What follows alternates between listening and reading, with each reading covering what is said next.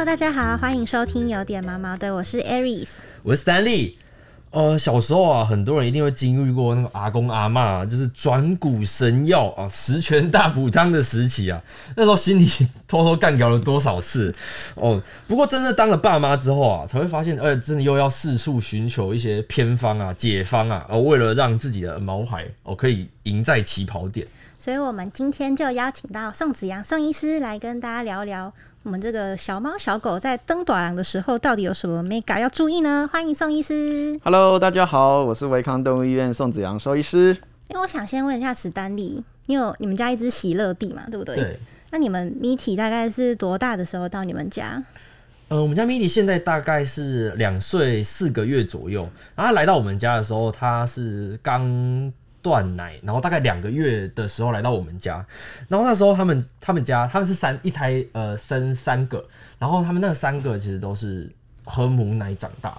喝好喝满，然后直到喝到不能再喝之后，他们才默默就是不喝奶这样子。然后他两个月来到我们家之后，他转换上面其实没有太多的衔接，就是太大的衔接，就是其实在量上面哦我们会比较控制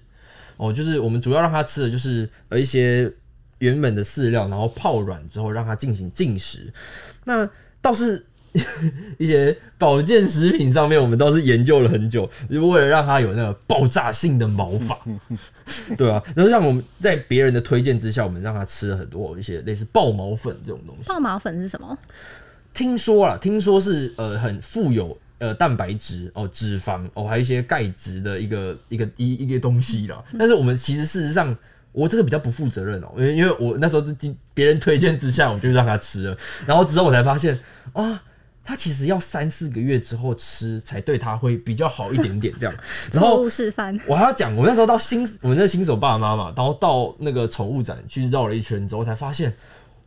，What the hell？他那个必须要让他先有。呃，离乳期的时候要先呃，例如有配方配方奶啊，哦，或者是一些离乳食品的呃一些服用食用哦，才可以让它的那个成长更完整。不过这时候还蛮自责，我没有让他 经历到那一个阶段，完全不知道。对啊。可是刚刚史丹利有讲到那个断奶嘛？那想之前也有听到一些人会说，像是小猫啊、小狗或者是各种的动物，如果它出生之后有办法在妈妈的身边待久一点。就是和初乳长大的话都会比较好，所以想问问宋医师说，这个猫咪狗狗大概是多大的时候会断奶？然后还有这个所谓的初乳，它里面到底是含有什么样的营养成分？其实就跟我们现在人类社会在强调的一样，就是我们都很鼓励这些新手妈咪去做这个初乳的哺乳的动作。那其实最重要的一点，便是这个初乳里面除了提供不管是小孩还是这个小狗小猫在成长发育他们所需要的基本的热量之外，他们其实也补充了充足的这些蛋白质跟脂肪哦。那这些蛋白质跟脂肪对于小狗小猫的发育是最重要的两个基本元素。那除了这些营养的补充之外，初乳里面其实最重要、最重要的便是含有我们说的这个免疫蛋白抗体哦，因为毕竟新生的这些小狗小猫，它们等于就像是一个完全没有保护的情况下来到这个世界。那这些初乳里面提供的这个免疫蛋白，就是形同它们的保护罩一样哦，可以免于它们感染到这些病毒或是细菌的这些侵犯哦。不过像我们刚刚讲到，我们家米莉其实是喝好喝满，跟他的兄弟都是喝好喝满之后才才断奶，再进入离乳期啊断奶期这样。那不过啊，因为有一些浪浪啊，那些浪狗浪猫哦，或者是呃有一些特殊的呃遭遇的哦猫狗们，其实他们它很早就跟妈妈分开了。但是有什么样子的食品啊是可以呃替代母乳哦，替代初乳？啊，不过听说一些。呃，市售的一些配方奶啊，或者是食品，呃，都含有一些母乳跟初乳的成分。那是不是真的能够呃帮到呃小猫小狗呃摄取到一些不足的营养？这样？其实我们刚刚提到，就初乳它对于这些小狗小猫来说，它包含了两个最重要的这些成分。第一个就是提供它们基本的营养需求，包括我们讲讲的这些五大营养素。那第二个部分就是提供它这个初乳蛋白的这些环境的保护力的效果。那我们先谈就是我们讲的这些营养素的部分。那对于这些小狗小猫来说，因为初乳其实就是它们接触的第一道的这些食物啊，所以它们的肠胃道其实会需要学习适应这件事情。那初乳如果说它没有办法摄取到足够的时间或是足够的量的话，这时候其实我们就会需要透过这些人为的方式去帮他补足这些初乳里面的这些营养需求的成分。那其实很多的这些新手爸妈会误以为，其实去超商买一罐牛奶或是买一罐羊奶都可以达到同样的效果。好，可是我们在这边要强调，对于尤其是小猫来说，他们在其实成长发育的阶段，他们其实是需要非常高量的蛋白质跟脂肪的。这些其实在一般市售的牛奶跟羊奶当中是达不到这样子的这个需求量的。所以你自以为好像是在帮他一样，但实际上其实并没有达到他们的这些基本的需求。没有了那个抗体。对，所以其实透过这些专专门为小狗小猫设计的这些配方的初乳成分的奶粉，这样子才能达到他们这些营养的需求。那这些为什么我们要在强调特别为小狗小猫设计的初乳？是因为这些初乳成分里面，它们含有的这些免疫活性的物质，可以去刺激它们这些小狗小猫的肠胃道，去一样产生这些我们说免疫力提升的效果。这对它们来说，可以加速它们其实对于环境这些保护力跟抵抗力的成果。嗯。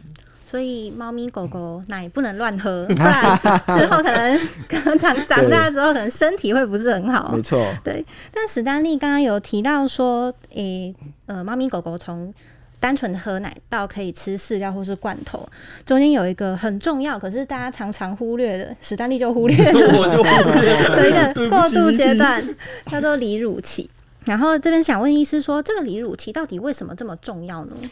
其实我们刚刚提过，小狗小猫在出生之后啊，它们主要是因为这些视觉跟嗅觉都还没有发育成熟，所以它们自然就是用这个触觉摸索的方式去找妈妈的奶奶这个乳头，那透过这些乳头吸吮的动作去获得初乳的这些补充哦。那当它慢慢大概长到一个月到两个月左右的年纪之后啊，慢慢的它们这些视嗅觉就发展成熟，那再来就是它们的口腔也慢慢的开始长出一些乳齿出来，这时候它们可能透过这些。这个吸吮的动作可能对妈妈来说会造成一些刺激，所以大部分的妈妈在这个阶段会开始排斥哺乳这个动作。那这也会让他们开始出现我们说营养摄取不足够的这个阶段。所以这是为什么我们在这个阶段会需要开始介入一些人为食物补充的原因在这边。因为一旦它的热量摄取不足够，对它这个阶段的发展其实会有很大的影响。那通常大概在一到两个月左右的年纪之后，他们我们定义他们开始进入所谓的离乳阶段，就是开始这个阶段他们摄取的出乳量会开始减少。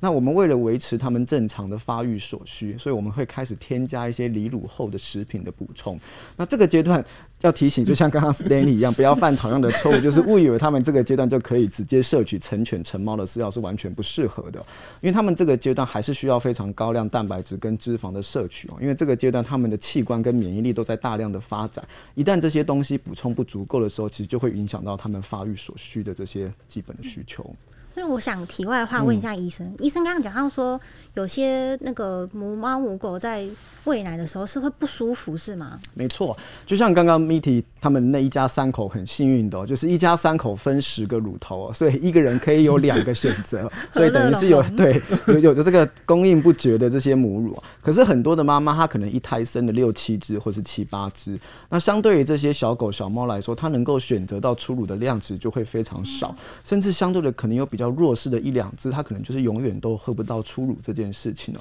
所以对于这些喝不到初乳的小朋友来说，可能在自然环境下面，他们就要被淘汰掉了。可是如果是家中自己生的宝贝，一定舍不得。所以这时候其实就是需要透过人为的补充初乳这件事情，来帮助他们一样达到成长所需的热量。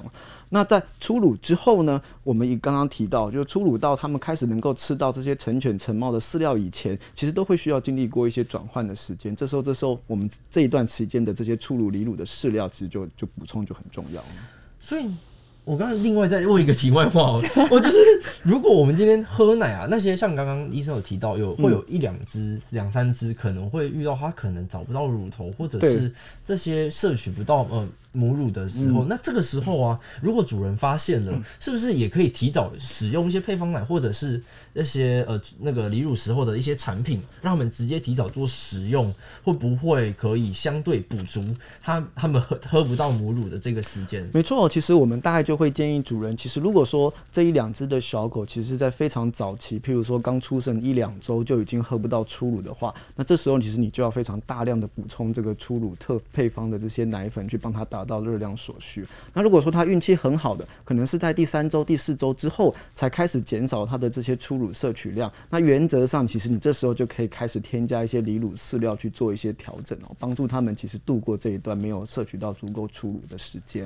因为刚刚医生有讲到奶粉啊，呃，就是初乳的部分，现在都是奶奶粉吗？还是呃有已经有一个类似我们类似保酒乳那种感觉，然后一层层一个完整的一罐这样子？大部分都还是以奶粉为为主，因为大部分因为毕竟狗猫的体型其实落差很大，好，所以有时候我们会请主人自行调配它需要的这个摄食量跟这个补充的水量的部分去做这个调配，那这样也帮也也让主人他们自己好去这个就做就做调配这件事情哦。因为像小时候我们家米奇其实就是吃，像我刚刚讲，他都吃一些湿的干粮，就是把它泡软之后让它进食。但直到之后我们才发觉哦，母乳的重要性，它的衔接的重要。那如果像搭配一些母乳的成分跟配方做食用啊，想请问一下宋医师，就是不知道这这些分量上面的搭配，我或者是说一些时辰的喂食啊，或是比例上面的不一样，有什么样子的学问呢？大部分如果说小狗小猫是正常，大概在一到两个月左右的年纪开始进入离乳这个阶段的话。要提醒家长是在这个阶段的食物转换，其实绝对要采取循序渐进的方式哦，因为大部分他们小狗小猫的肠胃道其实是准备要开始接触这些新的食物。如果说你一下太急的把这些新的食物通通塞进去的话，他们的肠胃道其实会有适应不良的状况。那我们一再的强调，肠胃道对于小狗小猫来说，其实是免疫力发展的第一道关卡。你的肠胃道越不健康，其实你的免疫力就越发展的不好。所以你的保护肠胃道跟健全你的肠胃道的功。功能是非常重要的一件事情，让让让他们的肠胃道学习接受新的食物这件事情，其实是很重要的一个时间点。这也是为什么我们一再强调离乳阶段的这个时间，在食物的转换上面是非常重要的一个阶段。那这时候其实可以透过一些有添加初乳配方的这些离乳饲料，让他们的肠胃道逐步的接受这些新的食物，同时又没有完全离开这些初乳的成分，其实对他们来说是一个非常好的选择。那我们也是要提醒所有的家长，就是说很多的家长。在这个阶段，可能就会开始自行的去添加一些我们说自己准备的食物哦，就是说我们都很希望，就是我们让他们吃最新鲜，就是最最第一手准备的食物。可是毕竟他们的肠胃道还没有接受过这样子的刺激过，有时候其实反而爱他反而害了他哦，所以对他们来说，其实并不是一个很好的选择。那当然不是说不能吃这些食物哦，可是在这些食物选择以外，其实还有透过更多专业的兽医师或是兽医营养专家去调配出来的这些饲料，对他们来说，其实反而是。是更好的一个选择。嗯，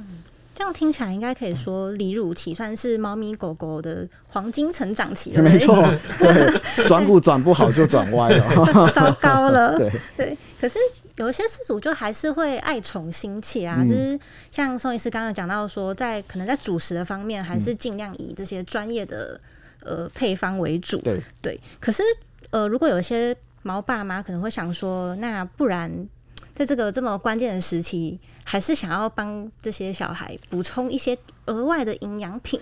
这样子是适合的吗？我们其实一再强调，其实你的营养摄取的越均衡，热量摄取的越足够，其实就是小高小狗小猫发育其实最需要基本的东西哦。那有时候我们刚刚就像我们刚刚讲的，爱它反而害了它。如果你没有摄取足够的这些热量，也没有摄取到均衡的食物，反而去吃的这些很过量的保养品，对他们来说其实一点好处都没有。那我们当然都知道，其实就是说大家都觉得好像多吃无无害了。好，那只是最重要的一个需求，是因为小狗小猫在这个阶段是在成长。它们跟成狗成猫的需求不太一样，因为成狗成猫已经定型下来了。那小狗小猫，你一旦热量没有摄取足够，或是营养摄取没有均衡的话，很容易在发展这个阶段，可能免疫力就会出现问题，或甚至是它的器官发育就会受到影响。这个其实伤害是是非常非常大的，所以我们都会提醒，就是我们说有这些新生狗猫的这些家长，在基本的这些。特别为他们准备的食物之外，你们当然可以去做额外的补充，可是切记不要就是导导致为，就是说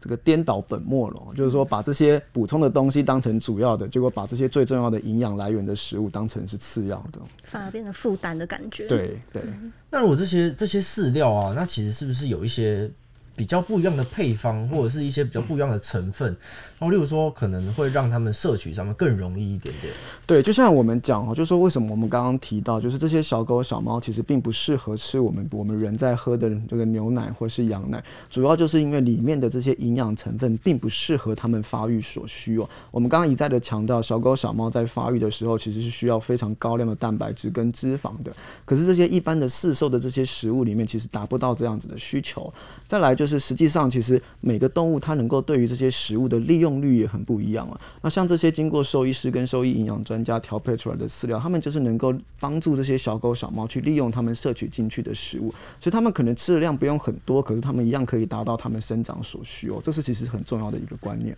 哦，那等到因为其实我们等到小狗小猫两个月后断奶了，那突然就少了妈妈就是乳汁的一些抗体保护哦，那他的免疫力会不会就是急剧下降，或是甚至都到没有了这样？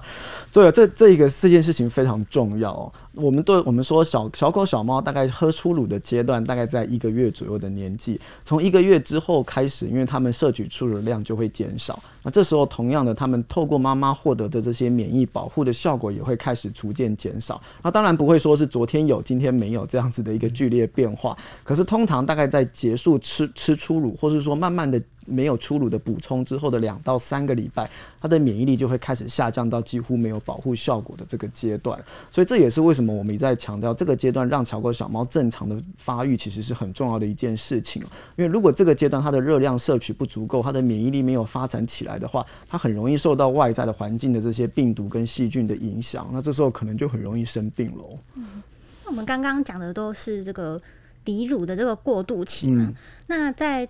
呃，猫咪狗狗断奶之后，以这个饲主的角度来说，我们在照顾上是可以注意什么样的事情呢？比方说，食物的挑选，是不是就可以挑选一些含有初乳配方的这个饲料，来帮助它们增强抵抗力，然后对付这些日常生活中会碰到的一些病菌呢？对我们刚刚提到，在一个月左右的年纪，这些小狗小猫开始离开初乳之后，它们就渐渐的没有这些免疫保护的效果。可是这时候，如果你在它们的这些离乳饲料里面可以添加初乳成这些免疫活性成分进去的话，其实你可以帮助它的肠胃道发展更好的免疫力起来。这时候其实就有机会去弥弥补掉这些妈妈没有。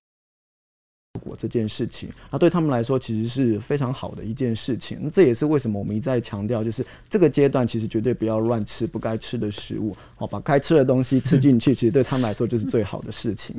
那个分量上的拿捏。要要要怎么样去评估啊？我很多的家长的确也在门诊当中提到这件事情，我觉得他们都因为就跟我们人一样，我们都很怕狗狗猫猫养的很胖，所以他们其实从小时候一两个月就开始去限制这些小狗小猫吃东西，这其实是非常要不得的一件事情哦。因为我们刚刚一再的跟家长提到，就是小狗小猫在六个月以内的年纪都是快速发展的阶段，所以这时候一旦它曾经有过营养摄取不良这件事情，其实都会去影响到它日后的免疫力跟健康状态。所以大部分在六个月之内的小狗小猫，我们几乎都不会去做饮食上面的限制。那当然，它们适合的进食方法是以少量多餐的方式去进食哦。所以，如果你今天只有摄取一餐，一下吃太多的话，其实对它的肠胃道也都不是一件好的事情。所以，少量多餐的方式，让他们摄取足够的热量，其实对他们来说是在这个成长的阶段最重要的一件事情。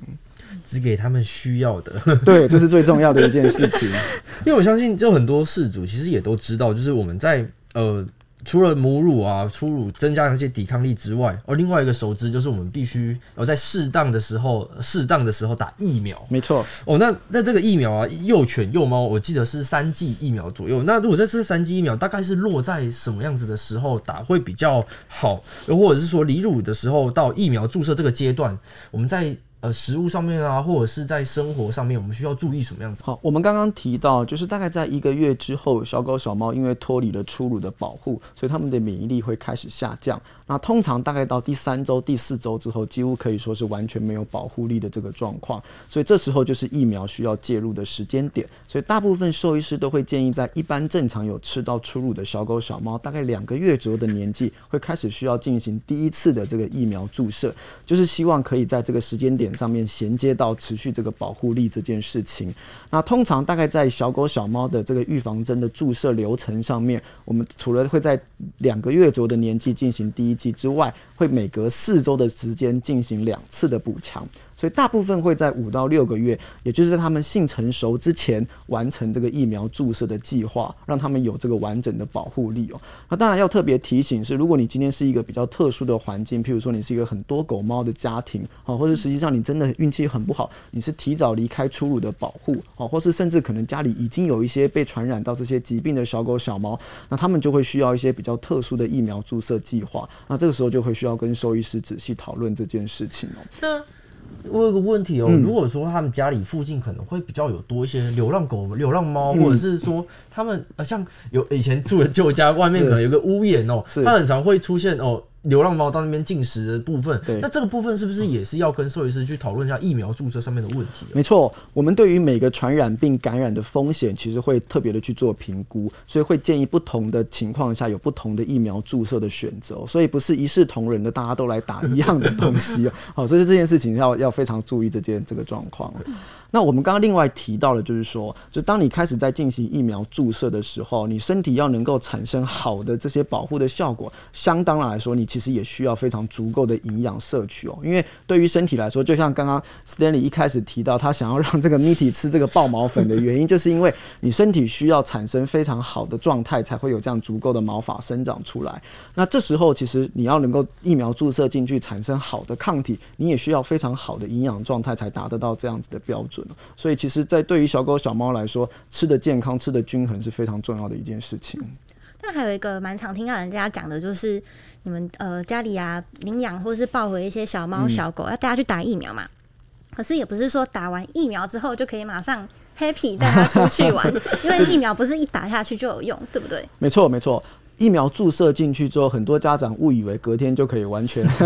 完全黑皮，对对，这其实是一个错误的观念哦。大部分疫苗进去之后，其实身体是需要反应的时间，所以大部分会在两到四个礼拜之后开始达到完全的保护力哦。所以其实，在疫苗注射后到两个礼拜的时间，其实。相当于其实是没有注射疫苗的状态，所以这时候对于新生家长来说，不要以为打完疫苗隔天就可以带他出去 shopping 哦，哈，其实他们还是需要待在稳定的环境里面啊，去让他们好好的休息，产生足够的抗体出来，以达到日后保护的效果。嗯，那这个疫苗的这个效力大概是可以维持多久？大部分现在疫苗主要的成分的保护力，原则上都有一到三年的时间了。可是这其实非常重要的是，你越照。完整的这个疫苗注射计划去结束你的这个疫苗注射。另外，你在疫苗注射这段时间有足够的营养摄取，产生好的这个结果，它才有能达到这样子的一个一到三年的保护效果。不然，其实你可能远远早在半年到一年的时间，这个保护效果就已经衰退掉。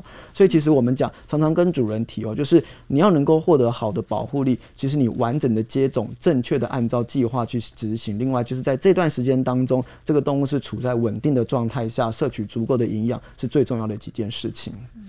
像刚刚讲到，呃，医生讲到说，我们今天摄取摄取足够的营养，嗯，那包括我们吃一些呃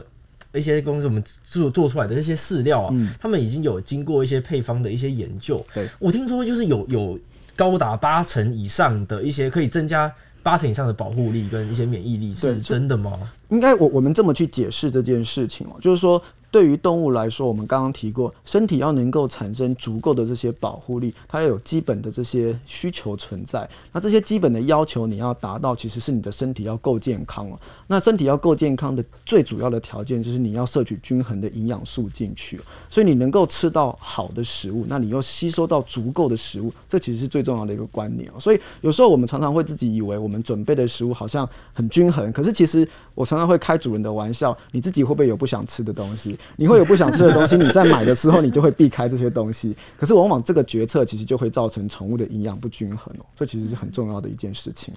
哦，这样听下来啊，幼犬幼猫在成长当中啊，其实少不了就是母乳衔接这个阶段。那我们今天跟宋医师聊了很多，就是中间在照顾上面一些注要必须要注意的小美感，了解到选对食物的重要性，然后也要选对产品，也才能让不同时期的呃幼犬幼猫啊有就是衔接上面更完整、更顺利，让免疫力的那个保护力更加强化，这样。